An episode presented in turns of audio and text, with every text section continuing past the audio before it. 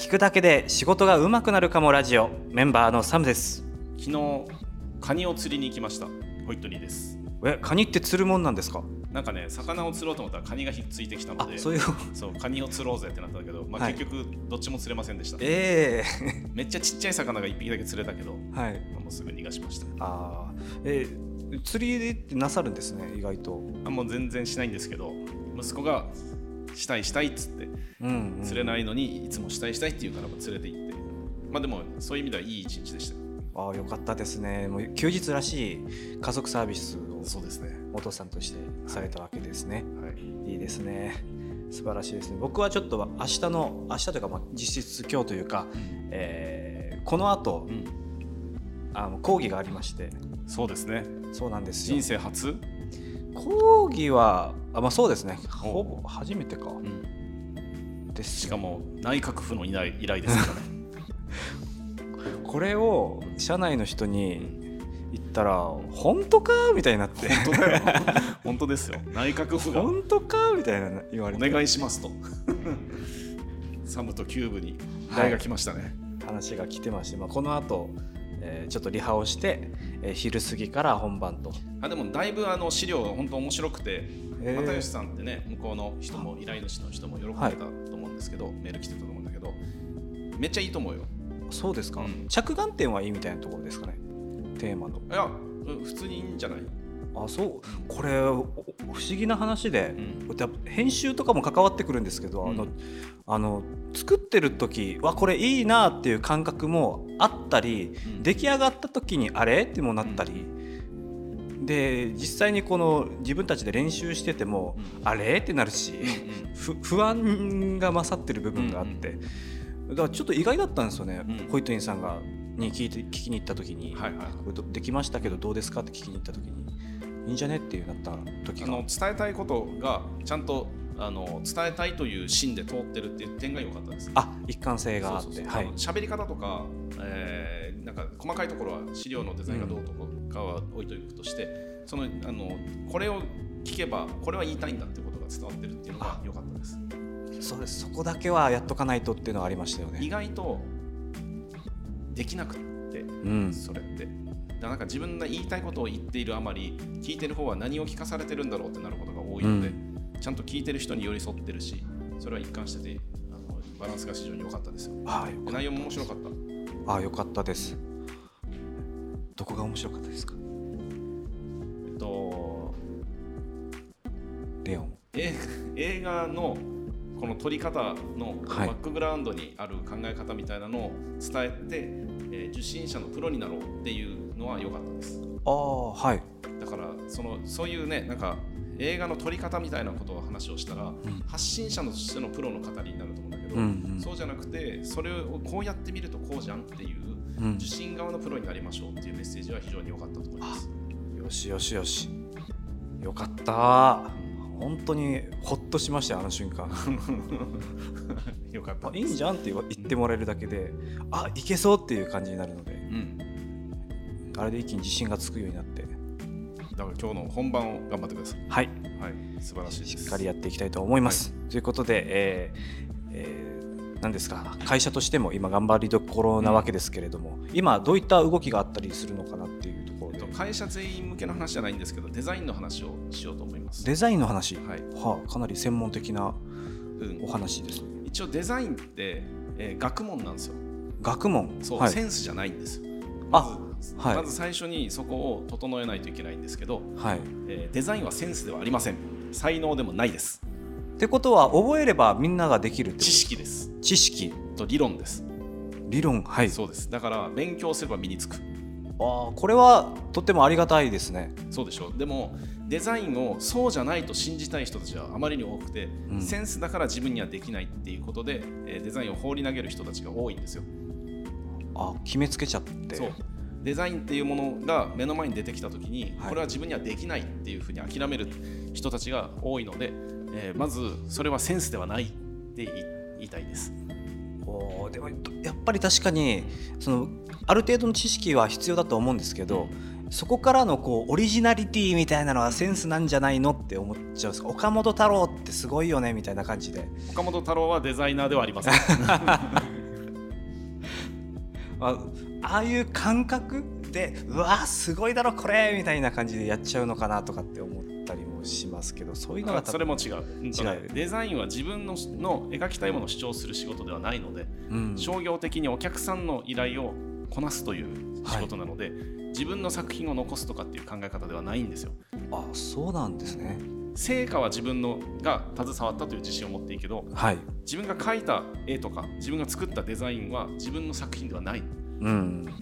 依頼主と一緒に共同作業で引き起こされた具現化されたものなのではい。それはえー依頼主のものでありうん。多分権利もあの多くの場合、えー依頼主の方に帰属するので自分の作品を残そうと思って依頼主の言い分を無視したりするのはありえないことです。デザインにおいては。例えば広告う、ん。うん、バナーだったりっていうのは制作者それを仕事として受け取った側の、え作品ではなくて、えー依頼した側のうん、ものになるということですか？もちろんです。あもちろん。ーもちろん。もちろんです。はい。もちろんです。もちろんね だからデザインっていうものをみんなあの誤解して捉えすぎているので、はい。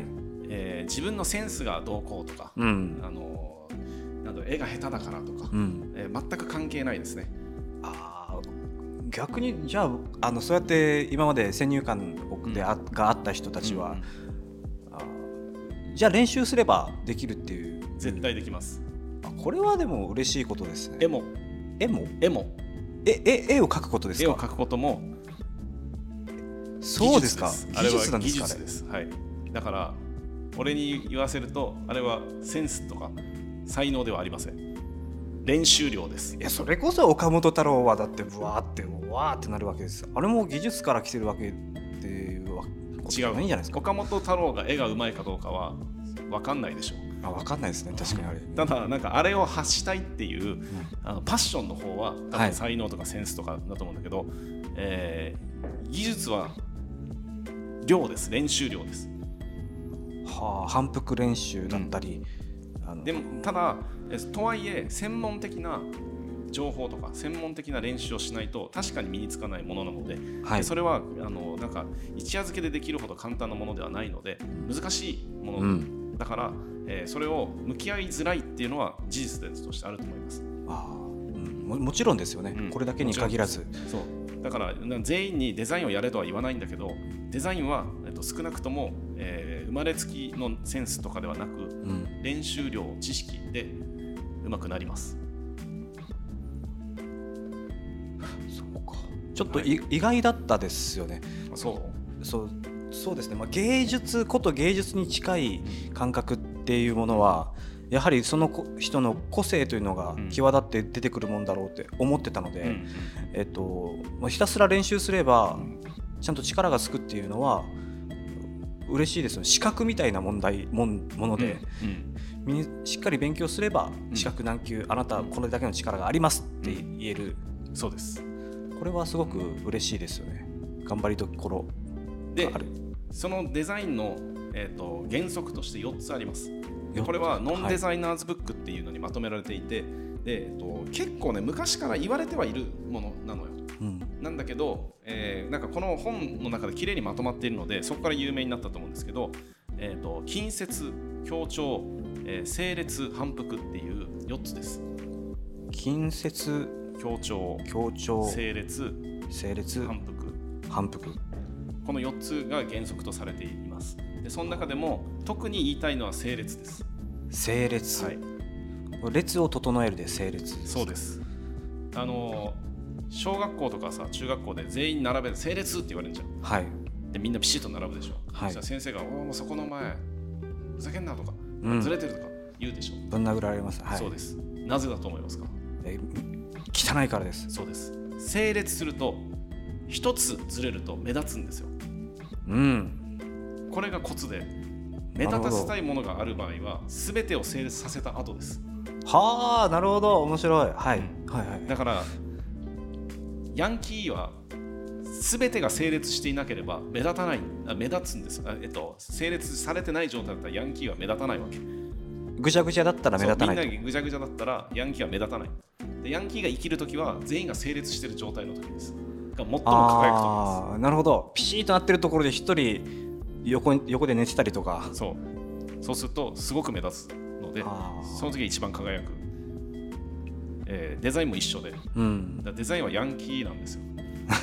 でもなんかむそういうちょっと無茶苦茶なことを言い始めるとね話がすごい脱線しそうだからもう絶対今回のテーマもそこを整えましょう。ねデザインはヤンキーだって名前打っちゃいますもん。でまず整列が難しい。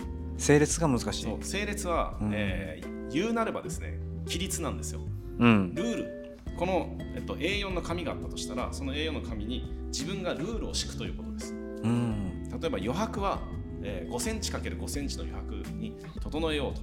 うん。縦も横も5センチだっていうふうに決めたら徹底的に5センチにするのね。はい。それで一部だけ6センチにすると目立ちます。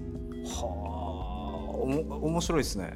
でもなぜ5センチなのとかな。んはい。で4.5センチじゃダメなの4.9ミリ9センチじゃダメなのとかっていう理屈が必要で。はい。後付けでもいいんだけどさそういう、えっと、それが、えー学問になってくるのね。でその整列っていうのは意外にできないんですよ。あそう？えでもそのルール決めるだけだけって言ったら失礼ですけど。これがあの本当練習量が非常に必要で、えっと、パッと思いつかないかもしれないけど整ってるか整ってないか審美眼が養われてないんですよ普通の人って、ああそうか。これがいいのか悪いのかってすらわからないっていう、気づいてない。うん。例えば、えーこの会議室整列されてると思いますか？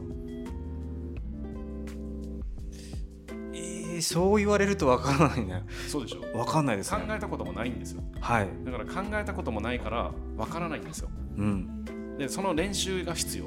うんうんでその練習は、えっと、人は空間を無意識で捉えるのでえー視覚的に入ってきたものも無意識で捉えるので、えっと、無意識と戦わないといけないのね。はい。つ、えー無意識を意識化する。けない。でそれは非常に強いストレスがかかるんです。あのー例えばさ、えー日頃食べてるものをあの写真撮れとかってダイエットでよく言うじゃん。はい毎日の。あれ食べてるものって実はあんまり覚えてないのね。あでそれは無意識に、まあ、選択して食べるところまでは多分意識化されてるんだけどむむしろ選択されるところまで。食べた後、あんなに食べたい麻婆豆腐と思ったのに食べてる最中は全然味わってなかったりするわけよあ。はでそれを写真撮れっていう風になるとそれ意識と向き合うってことになるのあはい。で続かないです、続かない。うん、やってみて。確かにな。昨日一昨日の食事何だったって言われたら結構覚えてなかったりしますね、えっとその些細なことでも写真撮ってみてっていうことだけでもストレスが強くてできないんですよ。はい。めんどくさい。うわ毎日やんのみたいなことで。でも飯は食うんだよ毎日。毎日食うんです。はい。で写真撮れるのはめんどくさいことなんですよ。確かになのに写真は撮らないの。もう確かに。そうだから、えっと、い無意識で行っていることを意識として向き合うっていうのは結構このハードルが高いのね。はい。でもそれを乗り越えたとしよう。乗り越えて整列とは何かの話をさらにししますけどえっとこれちょっと俺のあのデザインに対しての考え方なんですけどデザインには重力があるのね。重力？はい。重さということですか？重力があります。ないですよ。あります。だって書くものですよ。まずここに A4 の紙が1枚あります。はい。でこの A4 の紙にルールを敷こうと思ったら自分が今自分とかえーこれを見るであろう人がどんなルールに縛られてるかっていうのを想像しなきゃいけないのね。はい。例えばそうだな。俺が、えーサムさんに声優の、うんと事務所に、ホイットニー声優事務所に入ってもらおうっていうチラシを作ろうと思ったとすんじゃん。はい。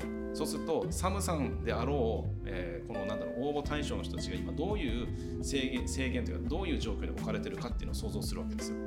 はい、で多分学生でうん。えーサムさん学生じゃないんだけど多分学生でこれから進路を決めようっていう人たちがいるだろうなと思ったらその、えっとえー学生高校生とか、まあ、大学生とか専門学校生とかがどういう状況に今あるかっていうのを想像するわけです。はい。でおそらく声優になりたいと思ったってことはアニメを見るとか、うん。えードラマを見るとか、まあ、多分アニメだろうなとかね。あとゲームめっちゃやるんだろうなとか。うん。っていう、こういうなんか想像をめちゃくちゃ繰り広げていくとある一定の縛りにこの人が、あのー縛られてることが分かるのね。この人っていうのはホイットニーさん事務所側の人ですか？あ違います。その学生。学生側が。そう。学生側が、えー声優になりたいっていう思いと声優になれないっていう思いの中にあは。両方に、えっと、そう思わせられた縛りがあるんですよ。はなぜ料理人じゃなかったのか？なぜサラリーマンじゃなかった？なぜ公務員じゃなかった？なぜ声優を選んだのかっていうと、えーわかんないよ。多分この子はあー漫画アニメを見るのが超好き。あうん。じゃあならばなぜアニメとかを見るのが超好きなのかっていうのとかのこの極めあの、えー、遡っていくと縛りが生まれるんです。うんでその縛りを理解した上でルール付けをするんです。うんこれ必要あるんすか？そこまでやる。あります。へえ。あのターゲットを知らないとターゲットに刺さらないので、うん、えーその必要がありますあなるほど。ターゲットとしてば今だと推捉えてるんだしの子とかが、はい。えーアニメで流行ってると俺見たことないんだけど。で、まあ、単純に言うと推しの子を好きになって声優になりたいって思う人がいたとしたらそのチラシは推しの子のデザインしなきゃいけない。はあはあはあ。なるほしなきゃいけないとかした方がいいど、うん、これは理解できる。でまあは流行ってるし刺さりやすいだろうと。で推しの子という縛りがあるっていうはいやらなければいけないないでその縛りを見つけた方がデザインがしやすいんですよ、ほうほうほう。まあテーマとして一つ決められるということ、うん。実はデザインは自由に何でもやっていいよって言われたらできないので。うん、意外と難しいですよね。そう。だから見るターゲットの人が、えー、と何の縛りに、えーこうがんじがらめにされてるのかっていうのを理解して作る方がうん、デザインがしやすいんです。それに合わせた方がいい。これめちゃくちゃ思うんですよね。あのうん道端歩いててポスターとかパーってあった時に、まあ、町内会の何かイベントがありますと。うん。っていうチラシでいついつありますよってチラシがあった時にえどこからその発想来たのかなみたいなこのイラストの使い方だったりとかはいはいはい。こういうパターンよく見かけるけどこのポスターは違うなとかどういうふうにこの発想が来たのかなっていうよく思うところがあってそれも何か自分の中でターゲット数を決めてルールを課したかもしれないっていう。ちょっとデザイナーには、えっと、ランクみたいなのがあってですね、ランク？はい。うんと、ランクって言っても別になんか何かの称号じゃなくて俺が今勝手に決めるんだけど10段階で例えばあったとするじゃん。で街の中に行ってこうあのあデザインが溢れてるじゃない？はい。と多分、えーレベル1の人が多いんですよレベル1か2の人が多いんです。はい。で、えー俺が10年デザインをやっておそらくレベル4ぐらいです。おおレベル10の人はもう本当はるかにすごい人たち。うん。もうこのこのピラミッドに勝てないと思って俺はデザイナーを辞めたので。あのそんなに差がある。むちゃくちゃあります。むちゃくちゃある。で、えーちょっと重力の話に戻るんですけど全ての縛りに共通してあるのが重力なのね。はい。なぜなら人は重力に縛られてるからです。はあはあはあはでこうやってなんか突き詰めていくと必ず例えばチラシ見たら大体、えっと、情報が詰まって書かれてるのは下の方にある。で大体うんタイトルとかロゴは上にある、あうんうんうん。うん確かに。うん。それは重力の作用です。本当かーって思いますそれ。あこれ理論化されてないよ。俺が勝手に言ってあーなるほど。なんだけど。そうじゃないかと。そう俺の考え方で縛りを見つけていったらどの、えっと、縛りにも絶対あるのが重力なのね。はというふうに俺は解釈しているのでレベル4なのでレベル5の人から聞いたらアホかって思うかもしれないけどでもその重力を合わせるだけで要は下を重くして上を軽くするとか、うん。一番言いたいことを上に持ってくるとかっていうことをするだけで整列されるんですよ。安定する、うん。ななぜかそうなってますよね。うん、基本的に、基本的になぜかね。安定するんですよ。うん、で安定すると基本的にじゃなくて、まあ、これ長くなるけど物理現象としてそうあるべきだ。はあ、重たいのが下に来るべきだってそうです。あのまあいいや。これ長くなっちゃうので。で、えっと、それを踏まえた上ではい。安定を作るルールを作っていって整列度を整えるんです。だから安定させるんです。あなるほどちゃんとバランスが整えられて重さもそう。安定して。簡単に言うとこのあの A4 のチラシの上下があったとして上を黒くして上の、えっと、上5センチぐらいを黒く塗りつぶして、えー下を水色の薄い水色で5センチぐらい塗りつぶしたとしたら誰が見ても反対に変える。はあなるほどです。ねはああ上下を反対に変えるのね。だから、えっと個人の中に重力という縛りがあって、うん。上下をそうやって判断するので、テクニックとしてはそれを今日作っていうやり方もあるかもしれないけどえそれがあった上で安定させるという気持ちにさせ、うん。それから整列をさせて無意識に読ませる。デザインをしてるなんて主張はしない、えー整列させ、えー安心して読ませるっていう状態になってからうんうん。本当に読ませたいところだけずらすんです。はあ難しいですね。難しいというか結構この読ませるまでの下準備が大変っていうこと。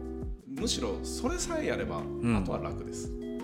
は整列さえさせさせればあとはもう本当に楽。あ独創的なアイディアとかいらないってことですか？